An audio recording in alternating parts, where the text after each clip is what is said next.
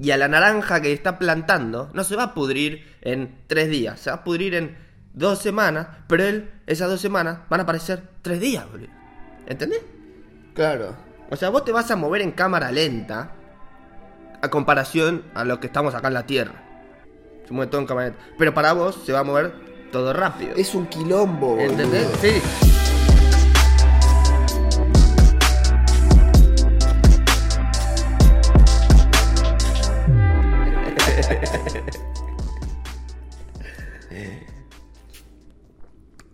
Bienvenidos y bienvenidas a este momento del pasado. Mi nombre es Franco. Yo soy Pedro. Y esto es The Flashback Experience. Un, Un nuevo, nuevo episodio. episodio. Muy bien. Arranquemos. Sí. Yo quería empezar con un anuncio muy importante. Esa. Eh, el lanzamiento oficial de nuestro canal secundario, llamado The Flashback Clips. ¿Otro más? Sí, es básicamente un canal eh, donde están los recortes de los temas que hablamos en el show. O sea, el show principal sigue siendo este canal y yo sé que a ustedes les encanta ver los episodios completos y está buenísimo. Hmm. Pero, si un día quieren decir o dicen, ay, ¿cómo era cuando diseñaron el, eh, la portada del show? Quiero ver eso, no me acuerdo en qué capítulo era, ¿viste? Y vos vas al capítulo y tenés que adelantar. Entonces, para evitar eso, está este canal con todos los recortes de todos los temas que charlamos en el show. Perfecto. Por ejemplo, acá está cómo diseñamos la imagen del show. Y también por ahí le querés mandar a alguien y le decís, che, tenés que ver el auto Tesla nuevo o esta historia de ovnis o lo que carajo sea. Entonces le mandás directamente el clip en vez de mandar todo el episodio. ¿no? Mucho más práctico. Es práctico. Y también hay gente que no se quiere fumar todos los episodios, entonces scrollea acá y ve lo que más le interesa. Claro. No está todo, obviamente, hay cosas que no vas a tener porque Como esta parte. esto no va a estar en un clip. Pero sí, hay muchas cosas. Así que pueden suscribirse si les interesa. Pero si sos de los que miran los episodios completos, no hace falta que ni entres acá. Salvo que quieras buscar algo del pasado. Así que eso es el anuncio de hoy. De Flashback Clips. Lo- antes lo busqué y no me apareció, boludo. Ahora vamos a buscar de vuelta a ver qué parece. ¿Ves? Pones y, Y no- porque tenés cuatro suscriptores, boludo, te aparecen videos de 20 millones de... Pero ¿cómo lo va a encontrar alguien? Ponemos el link en la descripción del video. Ahí está. El link del canal. Ponemos el link. Muy bien. Eh, pues lo escribí bien, boludo. Bueno, y después quería comentar sobre un... Algo que hablamos en el episodio anterior. ¿Te acordás cuando dijimos lo del hielo, el fenómeno Ah, atmosférico? sí, fenómeno atmosférico. que que- dijimos hielo en el agua, no va a haber hielo flotando. Claro. Bueno, yo te muestro esta foto. Un arco iris, Sí, un arco iris. pero es medio raro, ¿ves? Es como en la nube. Es como una ola, un arco iris con forma de ola. Sí, le dicen arcoíris de fuego a algunos. Esa. Parece. Un, arco, un arcoíris, estoy leyendo de Wikipedia la descripción. Un arco circunhorizontal, esto es horizontal a la superficie terrestre, o arcoíris de fuego, es un fenómeno óptico atmosférico en forma de halo, similar a un arcoíris, pero se diferencia en que es más corto, de mayor espesor y no es causado por la refracción de luz en gotas de agua, sino a través de cristales de hielo en nubes cirrus. Mira. Es- Estas son las nubes, son nubes que tipo parece que cubren todo el cielo. Y se ve que se juntan eh, cristales de hielo que tienen que estar justo alineados horizontalmente de una forma muy extraña. Y ahí, ¡pum! tenés el arco iris de fuego. Así que lo del hielo en el cielo era verdad. Qué bien. Era un fenómeno atmosférico. que confundirte un arco iris, ¿cómo se llama? De fuego. Sí. Con un ovni. Es medio difícil. Sí, pero alguien ve eso y dice, eh, ¿qué es eso raro? Aparte tienen Claro. formas distintas. Vamos a poner eh, de fuego. Está bien, igual puede pasar, ¿viste? Uno nunca sabe. Ahí está, mirá, baja uno. ¿Y qué, y qué va a pensar la gente cuando ve esto? Mirá este con forma de El, pájaro. el de al lado parece un caballo, boludo. Ahí lo Sí. ves. Es un caballo haciendo Willy. Ve, vos, vos ves esto. ¿Y qué? No, bueno, pero digo, seguro les aparecen los instrumentos que detectan la temperatura. Y si es de hielo, es más frío. Viste que es muy común que los ovnis sean más fríos que el, que el- que el aire que tiene a su alrededor. Entonces se ve negro sobre un fondo blanco. Entonces por ahí ven eso y es una forma negra en un fondo blanco. Dicen otro ovni y no, es un arco iris de fuego. ¿Está bien? Siguiente topic. No, eso ahora te toca a vos, amigo. ¿Te acuerdas que yo tenía dos? Ah, eso es todo bueno. Sí. Qué bueno, llegó mi momento. Teneme, teneme el termomito. Sí. Esta semana, los chinos dijeron, nosotros vamos a pisar Marte. ¿Ok? Así de corta lo dijeron. Fue el director de la Academia de Tecnología de Vehículos de Lanzamiento de China, que se llama Wang Xiaoyun. Dice, reveló esta semana los planes de su país para una futura misión a Marte. El anuncio se realizó en la Conferencia Global de Exploración Espacial. Alta conferencia esa. Sí. Bueno, dice vamos a hacerlo de tres pasos. El primer paso es mandar robots autónomos, que ya mandaron uno, que se llama el, el robot Sur, Surong, CH Urong. Se llama. Acá está la foto, vamos a screen recordar para que vean. Mostrarles la foto. Mm. Esta es una selfie que se sacó el robotito, que fue Ah. andando, dejó la cámara, retrocedió y se, sa- se sacó la selfie. Es medio Wally, ¿viste? Sí, sí, está muy bueno. Sí, y ahora te voy a mostrar el sonido que grabó al descender de esa plataforma que tiene ahí, iba descendiendo, iba filmando un video, tipo una historia de Instagram, ¿viste? Acá en. Marte. Sí. Y grabó el sonido, y quiero que lo escuches para, Dale. para que veas, ¿viste? Sonido de Marte, directo de Marte. Esto lo van a escuchar muy bien, seguro. Va a aparecer la publicidad primero, así que voy a bajar el volumen. Muy bien. Ahí está, qué capo que soy. Pum. Ahí estamos. Escuchá.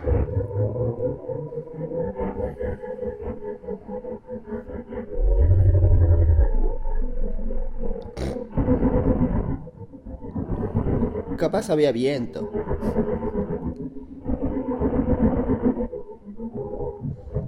Pero tiene un buen micrófono el momia. Boludo. Pero suena muy raro. Medio Transformer. Sí. Bueno, ahí está repitiendo la escena. Y después te muestra cuando se saca la selfie. Ahí dejó la cámara y se va ahí. El 1. Se va para ¿Esto lo hace automático? Sí, boludo, todo autónomo. Ahí está. Hola. Fotón. Alta pic. Ah, sacó tipo secuencia. Ay, toda editada acá Sí. en Marte. Esa es la que sube a Instagram. Bueno. bueno, eso es todo para la parte de visualización, así que voy a dejar de grabar la pantalla. Ese es el primer paso, ¿viste? Ir con robots a Marte, ya está hecho. El segundo paso es llevar personas. Que eso dicen lo vamos a hacer en el 2033. Y vamos a empezar a construir una base científica. 12 años desde acá. Claro. La idea de tener la base científica es muy parecido a la base científica que está en la Antártica, ¿viste? Que sea como internacional, ¿viste? Ajá. Vamos todos a ranchar Y sí. ahí y viven ahí en Marte. Sí, sí. Para el 2043, el último paso sería terminar la base científica, ¿viste? Entonces tardarían 10 años en construirla. Y vos decís, ¿cómo van a hacer tantos vuelos en, en 10 años hasta Claro, Marte, Porque boludo? encima, eh, explica para los que no saben cómo hay que ir a Marte cada seis meses, cada dos Cada, años. No, creo que cada cuatro años se alinean las órbitas y el viaje más corto lo ¿No tarda seis dos? meses. ¿No es cada dos años? ¿O cada... Tal vez cada dos o cada No cuatro. nos acordamos de eso, está bien. Sí, Pero Se cada un par de años se alinean las órbitas, medio que el Marte pasa más cerca. De la Tierra. Y la, distancia más corta tarda seis meses en hacerla. Claro. Bueno. Pero hay un cuarto punto acá que agregó, agregó este chino, que dijo, estamos planificando diseñar una escalera al cielo. La idea es tener una estación que esté en el espacio cerca de la Tierra y que tire un cable a la Tierra. No. Entonces, para ir hasta el, hasta el espacio, no tendríamos que usar tipo cohetes, sino que te subís como una cápsula agarrada de ese cable Una y es como un ascensor, ¿sí? una tirolesa, un teleférico que te sube hasta el espacio. Y de ahí volás hasta Marte y alrededor de Marte hay otro igual, te enganchas ese y bajás con cable a Marte. Es espectacular, pero amigo, ¿cómo vos pensás que para levantar, vos tenés que tener peso? O sea, vos te subís a una cápsula que es pesada. Me imagino y, que sí. y el coso está flotando en el espacio. ¿Cómo te banca todo? Tiene que tener unas turbinas que te sostienen. No tengo idea. Vos te estás. Acá dice, la creación de una escalera al cielo se haría con nanotubos de carbono y uniría la Tierra con una estación espacial cercana. Y desde otra estación próxima a Marte bajaría otro cable hasta ese planeta. Esto reduciría mucho el costo de los viajes interplanetarios, usando cápsulas que se trasladarían como por un ascensor. Dice, la idea fue de los rusos en 1895, pero la tecnología aún no existe. Así que tal vez para el 2043 vos mirás al horizonte y ves un. Willy subiendo en ascensor al espacio y es como completamente normal. Estaría bueno, estaría bueno. Y esto me da el pie para el siguiente topic, que es algo muy importante a la hora de colonizar diferentes planetas. Mm. Hasta ahora nunca fue necesaria una explicación detallada del el tiempo y cómo nosotros entendemos el tiempo. Porque mientras que tengamos los pies sobre la Tierra, no hay ningún problema. Y ahora voy a explicar por qué. Sí. La ciencia sabe, ya se demostró hace más de 100 años, que la gravedad y la velocidad modifican el tiempo. Y vos decís, ¿qué carajo? Sí, boludo. Pero como siempre estuvimos todos en la Tierra afectados por el mismo campo gravitacional, en la escuela, tu No, maestra claro. de ciencias naturales No no, te iba a explicar que si te vas a Marte vas a estar expuesto a otro campo gravitacional y el tiempo va a ser distinto, ¿entendés? No. No importa. Pero ahora que los chinos quieren ir a Marte, es importante explicarlo. Así que tenemos que primero deconstruir la idea que tenemos del tiempo en nuestra mente y reconstruirla bien. ¿Ok? Muy bien, sí. Así que vamos a empezar por entenderla primero la segunda ley de la termodinámica. Suena re complicado, pero es una pelotudez. Miren. Dice así. Absolutamente todo lo que nos rodea sufre una continua mutación sin pausa. Los fenómenos físicos son irreversibles, en especial aquellos que implican calor. Muy bien. Dice, las variaciones que observamos en el entorno físico no se revierten por forma natural. Por eso, las consecuencias de un incendio son tan devastadoras en nuestro ánimo. Tenemos la certeza de que sus efectos serán irreversibles. Al menos en el corto plazo y sin mucho trabajo de por medio. Esto, toda esta explicación que voy a dar, no es que yo hablé con Einstein, viste, en un sueño se me apareció y me explicó todo. Pausa, pausa. Sí. Cuando dice, por eso los incendios tienen algo tan devastador en nuestro ánimo. Claro, claro. Por ejemplo, te cuentan, a Josecito se le prendió fuego la casa. Sí, pobre y, Josecito. Y decimos, no, la reputa madre. Claro. Y tipo, vos decís que eso ya está incorporado porque inconscientemente ya sabemos que el fuego lo que toca es irrecuperable. Claro, o sea, todos ya, ya conocemos la segunda ley de la termodinámica y nadie nunca nos avisó. Claro. ¿Entendés? O sea, vos no podés eh, prender un fósforo, usarlo y después decir, ah, lo necesito Claro. para prender esta otra cosa. No, ya lo usaste, boludo. O sea, Claro. no sirve. ¿Ok? Dale, continúa con Einstein. Yo lo que quería decir es que esto lo aprendí del libro que se llama El tiempo en 60 minutos, que es de Sergio Hernández de Genovés, que es muy cortito el libro, es en español, así que si a uno lo quiere leer, es una excelente oportunidad. Pero tuviste que comprar, explica que lo Sí, tuviste sí, bueno, lo, lo compras a no sé, 500 pesos, qué sé yo, es barato. Está bien. Entonces yo, como me interesaba el tema, lo leí, eh, anoté las cosas que más me interesaban y ahora dije, es el momento de compartirlo porque vamos a ir a Marte y esto puede cambiar ¿viste? la- historia de la humanidad. Así que shout bien. out a Sergio Hernández Genovés. Continúo. No puedes desincendiar un bosque. Es imposible revertir un fenómeno físico. Todo está en constante movimiento y mutación. No se puede detener ni se puede revertir. ¿Ok? Esa es la segunda ley de la termodinámica. Que es súper importante porque es la base que nos va a permitir entender qué carajo es el tiempo. ¿Ok? La ciencia, lo que sabe del tiempo, son tres cosas. La primera es que, como dije antes, ya se demostró hace más de 100 años, la gravedad modifica el tiempo, la velocidad modifica el tiempo, y la tercera es que la ciencia no sabe exactamente qué carajo es el tiempo. Ajá. ¿Ok? Entonces partimos de esa base y con la segunda ley de la termodinámica. Así que ahora arrancamos. ¿Cuál es nuestra forma de medir y entender el tiempo? Medimos el tiempo mediante mecanismos que detectan las incesantes transformaciones que ocurren en nosotros mismos y en todo lo que nos rodea. ¿Ok? Sí. Como la ley de la termodinámica dice que todo varía de forma constante, Sí. medimos esos cambios. Se caen las hojas de un árbol, Claro. se oxida un palo, se... sí, y es- Exacto. Vos medís eso y decís, ah, mirá, hay un tiempo Sí. con el que pasa todo esto.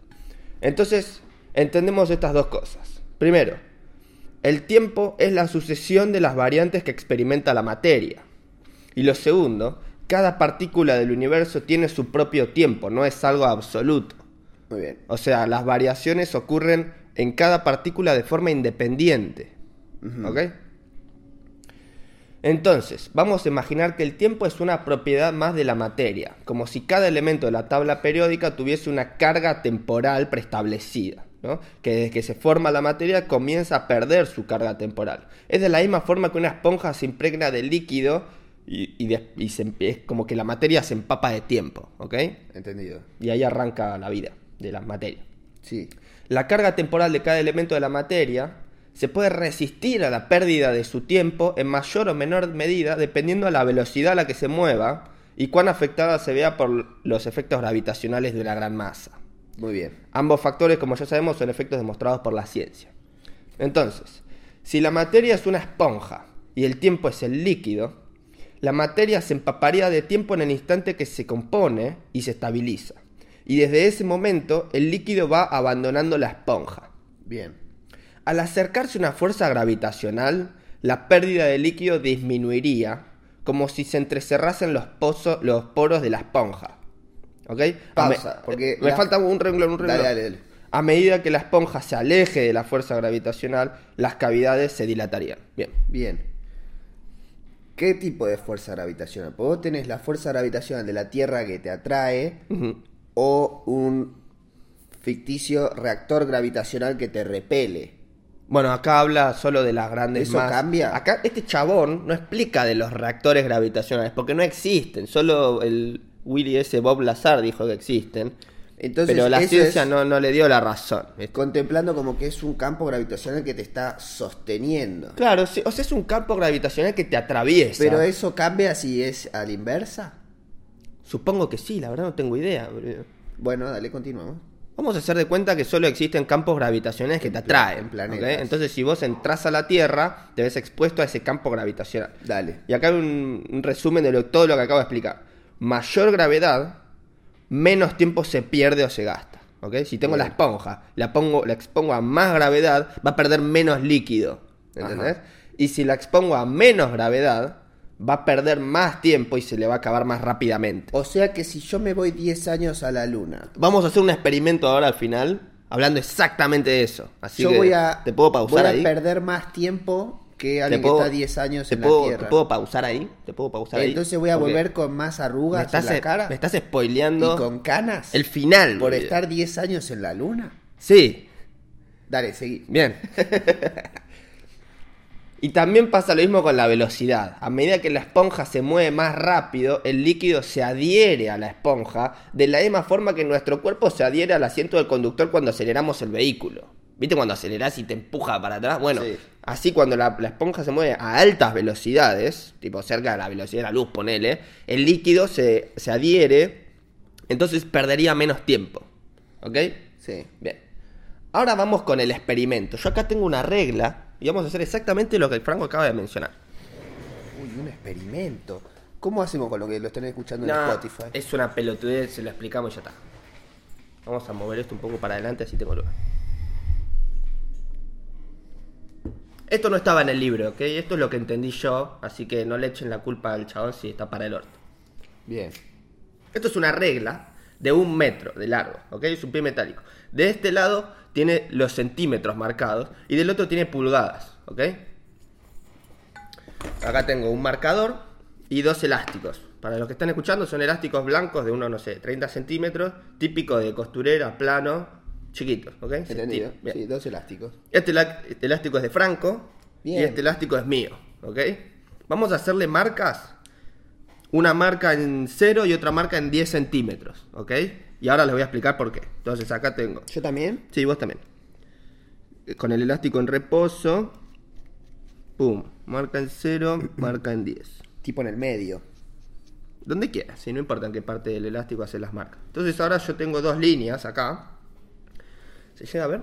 Que tienen 10 centímetros de distancia una de la otra. Bien. Ahora, supongamos que la, la regla en metros representa las modificaciones de la materia cuando el campo gravitacional de la Tierra está afectando a esa materia. ¿Ok? Repetí eso, para. Esta regla es como una línea de tiempo que representa las modificaciones de la materia cuando el campo gravitacional que la afecta es el de la Tierra. O sea, hay que ir avanzando, es como, el- es como Claro. una línea de tiempo. Claro, eh, ponerle que en cero es el año cero, Sí. 10 es el año 10 y así el, el- la, la materia se va modificando a- al ritmo de los centímetros porque el campo gravitacional en el que estamos la modifica a esa velocidad, ¿ok? Bien, y si giramos la regla, Sí. están pulgadas. Sí. Entonces, si estamos en un campo gravitacional más fuerte, la materia conservaría mejor el líquido, digamos, el tiempo. Sí, entonces, entonces la misma distancia representa un número más chico. Claro, entonces 10 años en pulgadas son mucho, es mucho más largo que 10 años, o sea, que 10 años en centímetros. Llegas a ¿ok? 26 años. Bien, entonces hagamos el experimento. Sí. Vos te vas a Júpiter, ponele. Sí, ¿no? Júpiter tiene mucha gravedad. Mucha gravedad. Entonces, yo estamos acá, ¿no? Tenemos 25 años. Entonces pongo la primera marca en mis 25 años. Sí. Y digo, no, me voy, Estos son 10 años. Sí, en los próximos 10 años, Franco se va a mudar a Júpiter y yo me voy a quedar acá. Entonces digo, bien, cuando yo tenga 35, él va a volver. Sí, porque Entonces- acá la marca llega de 25 a 35. Sí, igual vamos a empezar en el 0 porque es más, más fácil. Así que ponele que es de 0 a 10. ¿no? Dale. De acá en los próximos 10 años. Sí. Yo me quedo en la Tierra, ¿no? Entonces a mí lo que me afectan son los centímetros. Sí. Pero Franco cuando se va a Júpiter, lo afectan las pulgadas. Sí. Entonces lo vas a tener que estirar tu vida. O sea, tu- la materia de tu cuerpo se va a ver afectada por el campo gravitacional de Júpiter. Entonces, 10 años para mí en envejeciendo. No llega a estirarse, ¿no? No, Bueno. bueno, ponen que sí, hasta, hasta ahí, hasta Bueno, 10. entonces cuando volvés 10 pulgadas después, porque son los años a la velocidad que pasan en Júpiter, cuando volvés, pasaron 25.4 años para Franco. No, O para, sea, para pa- el que se quedó en la pa- Tierra. Claro, para, para mí que me queda a mí. Entonces yo pasé de tener 25 a tener 50 años Y yo tengo y Franco 45. tiene... No, 35. 35, perdón. Hice mala Sí. ¿Ok? ¿Se entendió? Eh, ¿Alguna pregunta?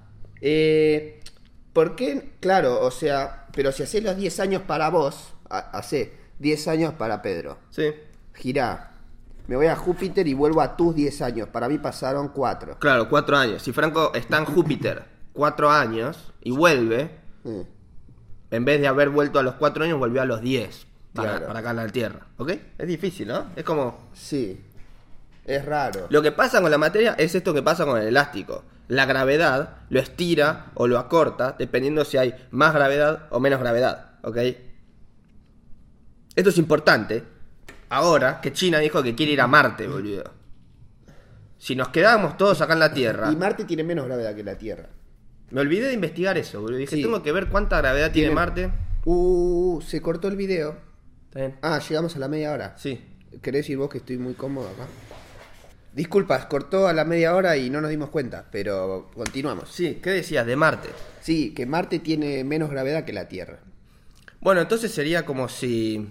Acá, como si acá fuese Júpiter, digamos. Claro, como que acá están pulgadas y allá están centímetros. Claro, o sea, 10 años envejeciendo acá y alguien que se va y vuelve termina- Envejeció enveje- 20 25 años. Envejeció más. Sí. No sabemos cuánto más, pero. Sí, o sea, no sabemos cuál es la relación Claro. de que, de, viste, de esta regla. Yo usé las pulgadas porque es lo que tenía acá. Pero hay como un desfasaje, ¿ok? Técnicamente, estás viajando en el tiempo. Sí. Pero, o sea, el tiempo lo, lo percibís de la misma forma. Bueno, ¿sí? es- esa es la gran pregunta. ¿Cómo mierda percibe el chabón que está en Júpiter el tiempo? Vos pensás que si te, te- si te llevas un reloj, acá tengo un reloj, ¿ok? Te llevas este reloj que marca los segundos. Se ve ahí, bueno, no hace foco. Bueno, te llevas este reloj, Franco lo tiene puesto allá en Júpiter. Él vería los segundos pasar a la velocidad de los segundos. Porque la gravedad afectó tanto al reloj como a su mente y a la naranja que está plantando. No se va a pudrir en tres días, se va a pudrir en dos semanas, pero él, esas dos semanas, van a parecer tres días, boludo. ¿Entendés? Claro. O sea, vos te vas a mover en cámara lenta a comparación a lo que estamos acá en la Tierra. Se mueve todo en cámara lenta. Pero para vos se va a mover todo rápido. Es un quilombo, boludo. ¿Entendés? Sí. Por eso nunca nos lo enseñaron en el jardín, boludo, porque es difícil. Tipo, cambia nuestra velocidad. Claro, cambia todo. Porque ¿cómo haces para irte, volver? Pasaron 25 años. No, pero acá pasaron 10. Claro. Algo, al- tipo, si vos lo ves desde acá, pasó muy rápido. O para el otro pasó muy lento. Claro. O sea, alguien se está moviendo en cámara lenta. Claro, pasa que nosotros cuando miramos Júpiter no podemos ver al chabón que está caminando, viste, plantando la bandera de llegamos. No lo ves moverse en cámara lenta. Porque no, no, no- no- podemos, boludo. Y si pones una cámara que filme, la cámara lo va a filmar y la cámara lo va a percibir a una velocidad normal. Normal. Y Y, de- y la señal por ahí se va a estirar toda, se va a estirar así, y después cuando llega a la Tierra, Tuki vuelve a la, a la velocidad que estamos acostumbrados en la Tierra, y lo ves, y lo reproduces el video de la selfie del robot, boludo. y se ve normal, boludo. Sí, está Entonces. bien. Entendido. Lo importante es que tal vez al mandar una persona a otro planeta, el chabón va a estar viajando en el tiempo, ¿ok? Ya sea al pasado, o sea, con No. respecto a nosotros, Claro. o al no, futuro. Va, va a percibir otra línea temporal. Claro, va a haber un desfasaje, que cuando vuelva va a estar o más, más en realidad pasó más tiempo del que él, él pensó Claro, que pasó, envejeció más o, o menos menos. tiempo del que él pensó que pasó. ¿Ok? Bien, eso es todo lo que quería comunicarles ahora. Esto se sabe de hace más de 100 años, pero me pareció importante ahora destacarlo porque ahora los chinos van a ir a Marte y van a exponerse a una gravedad diferente, ¿ok? Y es importante para mí que las futuras generaciones tengan el concepto del tiempo acertado, boludo. Porque si no sentís que te mintieron durante toda tu vida, boludo. Y eso no me gustó a mí. No me gustó la sensación de que me digan, che, el tiempo no es absoluto, ¿eh? Lo modifica la gravedad y la velocidad. Y es como yo que le dije, cerrá el orto, boludo, ¿qué decís? Y me dijo, sí, boludo, y era Einstein. Y digo, debe tener razón, ¿ok? Así que, Claro. eso es todo. Si querés pasamos al siguiente topic. ¿Te gustó el, el experimento? Sí, sí, muy bueno el experimento. La verdad te felicito, amigo, por tu explicación. Traté de ser lo más claro posible, así que espero que lo hayan entendido. ¿Me puedo quedar con mi elástico? Sí, toma, este era tuyo. Gracias. Bueno, yo les quería decir eh, un anuncio que hubo, no sé si fue exactamente esta semana, pero pasó estos días. Y es que la empresa Adobe, los creadores de Photoshop, por ejemplo, sacaron su nuevo paquete de programas 3D. Acá nos ponemos medio en modo nerd 3D por un ratito. Gracias, justo ahorita. Porque veníamos con el topic nerd. Este es un episodio nerd, así que esto va a quedar perfecto. Así que para el que no sabe, eh, existe un programa llamado Substance Painter. ¿Qué es Substance Painter? Es un programa que te permite pintar modelos 3D. Hmm, Ese no es de Adobe, ese ya lo conocemos. Ah, Claro. yo ya lo. Bueno, ahora es de Adobe. Ah, esa, lo compró Adobe. Sí. Te voy a mostrar acá un videito. Para... Uy, no estoy grabando, ¿eh? Disculpen. Ahora va a empezar. Eh, es un programa para pintar modelos 3D. Como ya vieron en nuestro video de creación de la portada, los modelos 3D son tipo todos grises y vos le, hace- apli- le aplicás un material, ¿viste? Entonces vos decís, bueno, quiero que esto sea rojo y se vuelve rojo, pero va un poco más allá, porque vos podés hacer rojo plástico o rojo metal. Claro, te- tiene, tenés capas que vos Claro. le decís a, a cada polígono, a cada baldosa que compone el modelo, decirle, vos vas a tener este color. Además, te vas a reflejar la luz de esta forma. Claro. Además, vas a tener determinada cualidad y así va sumando como Claro, cualidades. está el- lo, lo- lo maneja por distintos canales, se llama. Entonces, un canal es el color, entonces voy a decir rojo, azul, verde, violeta, lo que sea. Y otro canal es el brillo. Entonces, bueno, ¿cuánto brilla ese color? Pásame esa botella. Sí. No es lo mismo el mate rojo que esta botella. Esta botella refleja menos. Y aparte tiene toda una rugosidad. Esto es casi perfectamente liso. No se ve una mierda porque no hace foco ahora la cámara. Pero todo eso lo puedes diseñar con los distintos canales de cada material. Bueno, así funciona Substance Painter. Ahora voy a mostrar un video para que vean un poquito. Por ejemplo, ahí ves que está tirándole, le hace marcas a un coso, hace un, la- un león de madera. ¿no?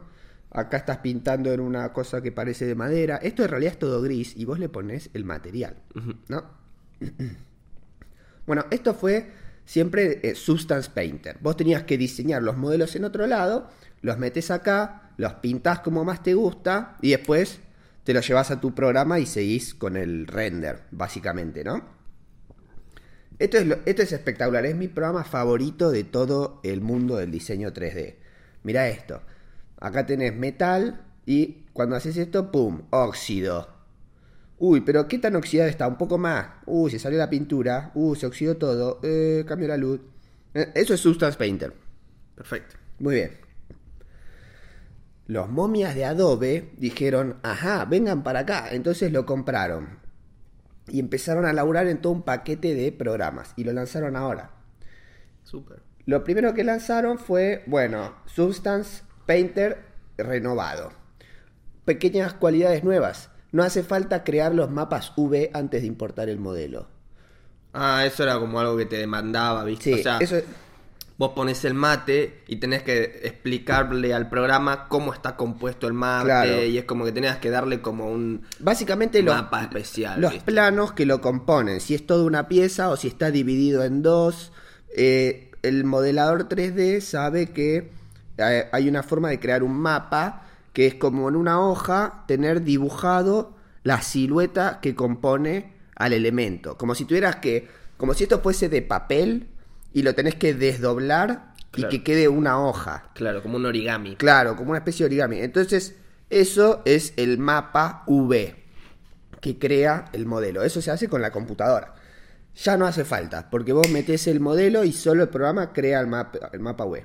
Podés usar pinceles de Photoshop, porque es de Adobe. Claro. Entonces, para los que crean pinceles o los que usan pinceles especiales, son compatibles.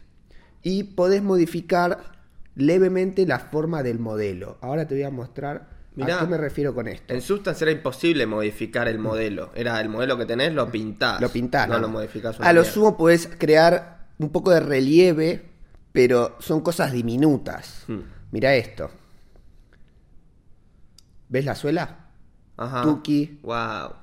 Tuki, Sí, la modifica. tuki. Estás modificando bastante Sí. toda la, la forma. La curvatura, le, a- le agrega un patrón con un bajo relieve. Bueno, eso antes no se podía. Así que ese es como lo nuevo que sacó Adobe. Ah, Después, el otro es Substance Designer, que es el otro programa que ya estaba. Ese nunca lo usé.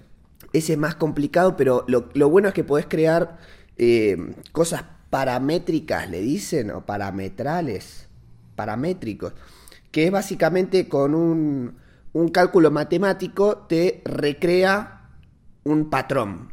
Ajá. Entonces, por ejemplo, yo digo, bien, ves que este mate tiene dos líneas acá.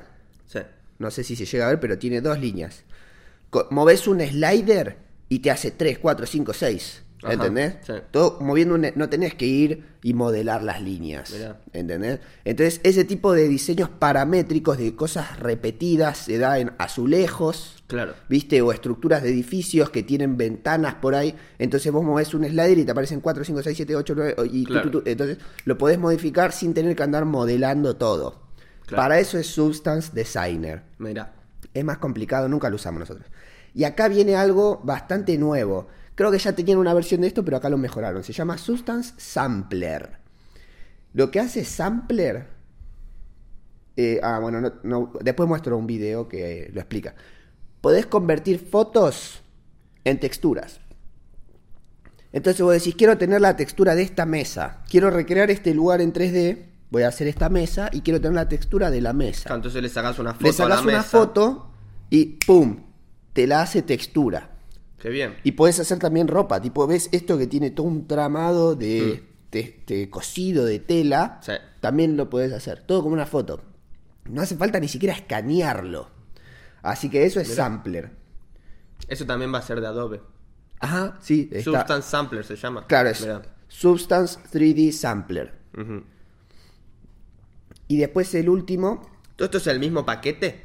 Son, sí, es como tener Photoshop y Illustrator, Claro. ¿viste? Sí, sí. Perfecto. Podés conectarlos entre sí todo.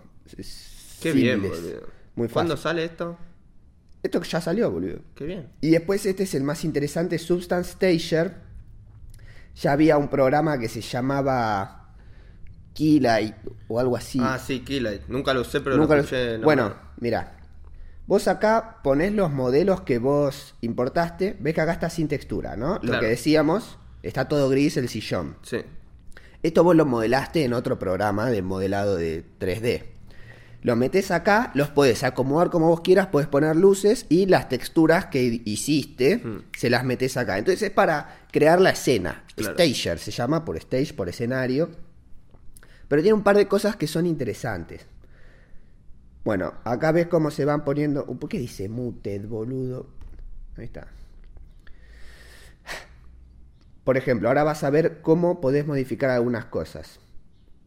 Esto está bueno. Bueno, podés crear eh, Escenarios. figuras primitivas. Qué bien. Tipo boludo. un cuadrado, una pelota, un anillo, texto.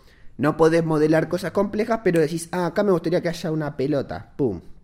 Lo podés poner. Sí, mucho más rápido. Mira esto. No. Tuki.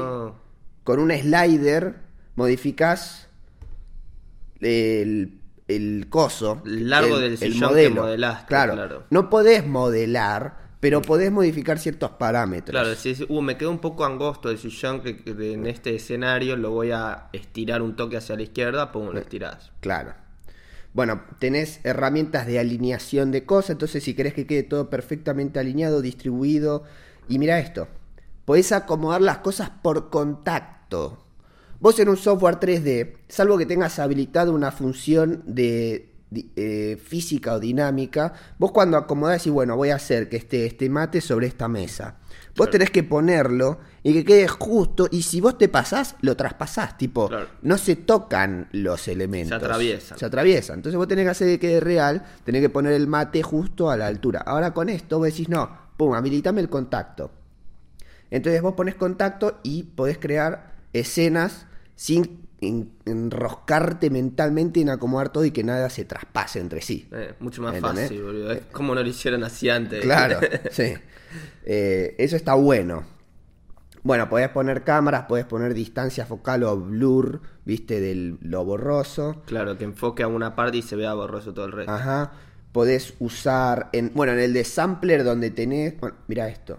Pará, voy a hacer pausa. En el de sampler donde podés crear eh, texturas con fotos, Sí. también podés crear HDRIs, que son las fotos 360 Claro. que iluminan una escena y las podés modificar y qué sé yo. Y ahí las podés importar en este. Entonces podés trabajar con HDRIs que vos diseñaste en el otro programa. Qué bien, boludo. Podés importar una foto. ¿Ves? Acá se ve que está el sillón visto Sí. medio de arriba y una foto de un lugar. Sí. Vos decís, bueno, quiero que el sillón esté más o menos acá. ¡Pum!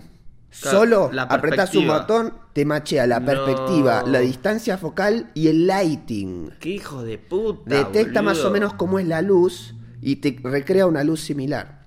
Claro, para los que están viendo, porque si estás escuchando, sorry, viste.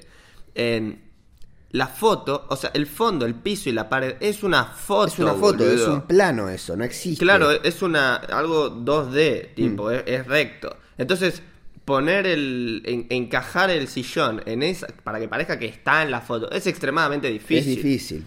Y acá te lo hace solo, boludo. Claro, hay que ver que tan bien funciona. Pero sí, eso es muy interesante. Bueno, acá está mostrando los distintos HRI que puedes usar o de iluminación 360. Es muy arrastrada, viste, Sí. drag and drop. Sí. Es extremadamente simple. Es fácil, parece fácil. Eh, esto es muy bueno porque esto lo tendrías que hacer en un software 3D. O Mm. sea, te vas a Blender o a Cinema 4D o, a, o 3ds Max o lo que sea. Y ahí vos metés las texturas que usaste en Sí. Sultan. Pero Adobe dijo, no, no, ustedes no se van a ninguna parte. Vengan, van a, hacer- van a terminar el proceso en, nuestro, en nuestra plataforma de programa. Tenés algunas limitaciones. Pero para ellos no hicieron un software de modelado. No, Ok. pero sí. O sea, ese es un ni que vas a ver más adelante. Ah, Pero no, pero no. O sea, fueron a ATR al mundo del 3D, Sí, boludo. Qué piola. sí, full, full 3D. Bueno, y quiero que veas, creo que había una cosa más que había que ver, o no, ese es cortito, ahora, ahora termina. Bueno, mira esto. Esto es lo que te decía de los de 3D, ¿cómo era? Designer, Substance Designer. Hmm. Eh, los patrones. Claro. Bueno, mira esto. Pum. Podés modificar, moviendo la escala y qué sé yo, movés el slider y modificás la textura que vos hiciste. Vos pensás que vos metés la textura en Cinema 4D, ya no podés modificar. En Blender sí podés. Eh, Hoy me- ayer me estaba viendo un tutorial del chabón mo- modificar exactamente como está haciendo acá. Ah, bueno. Pero sí, no, tenés que laburar con nodos. Claro, como es un quilombo. Es bastante complejo, ¿viste? Sí. No es arrastrar y mover este slider y Claro. Acá podés modificar la textura que vos creaste. Y a ver si aparece algo más. Puedes renderizar con CPU o con GPU, con placa de video con procesador.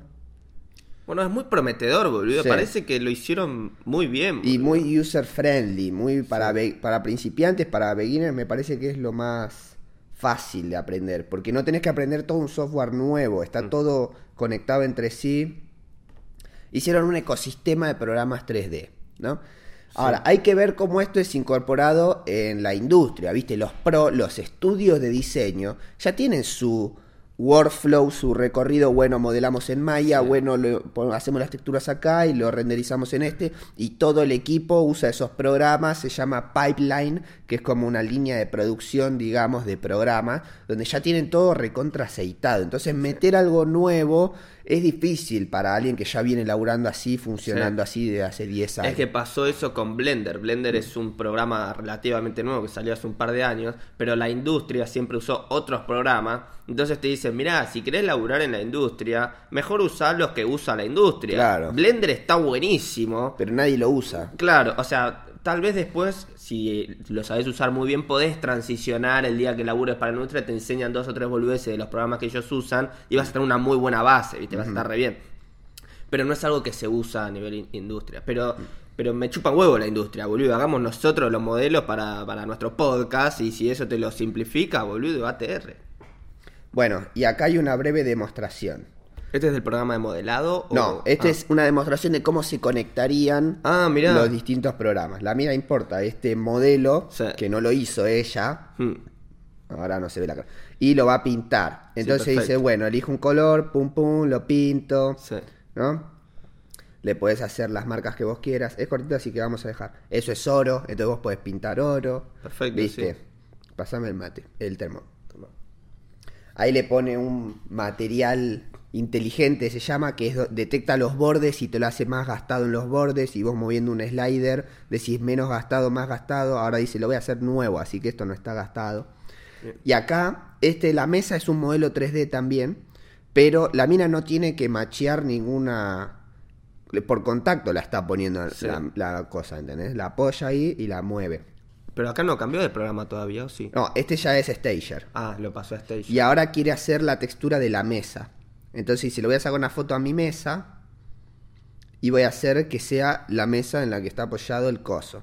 Entonces lo pone en sampler, crea de una foto, crea un material, Al toque. ahí modifica para que no haya líneas. y- Eso es, eso es fundamental, se llaman las costuras. Sí. Tenés que hacer que sea repetible la foto Claro. y que no se note dónde se repite. le ajusta el brillo, lo mete, la escala, pum pum, Al y toque, ahí boludo. tenés la escena con la mesa de madera. ¿No? Supuestamente es así de fácil. Está bien.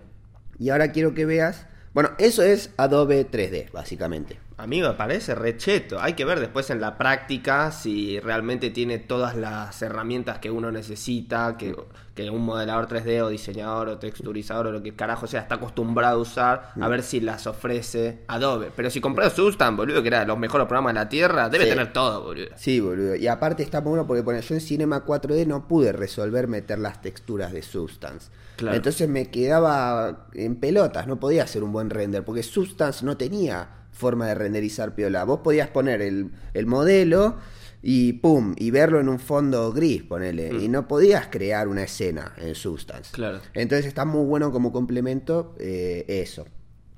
Y ahora quiero que veas el otro programa que está en beta, que es modelado, que dijimos que no hicieron, bueno, sí hicieron.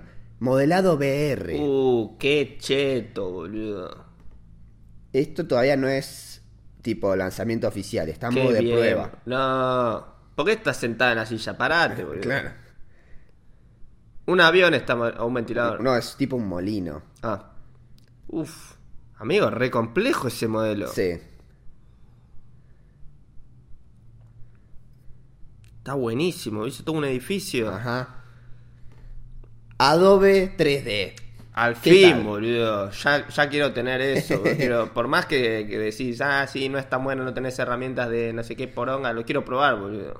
Está muy bueno, boludo. Hay que ver cómo lo vamos eh, implementando al resto de los programas porque medio que quieren que uses solo lo de ellos. Y ¿viste? sí, Te no, dicen, pero- vení, quédate con nosotros. Es que obvio, boludo. Sí, pero bueno, hay muchas cosas de modelado y de animación que no tenés acá. ¿Entendés?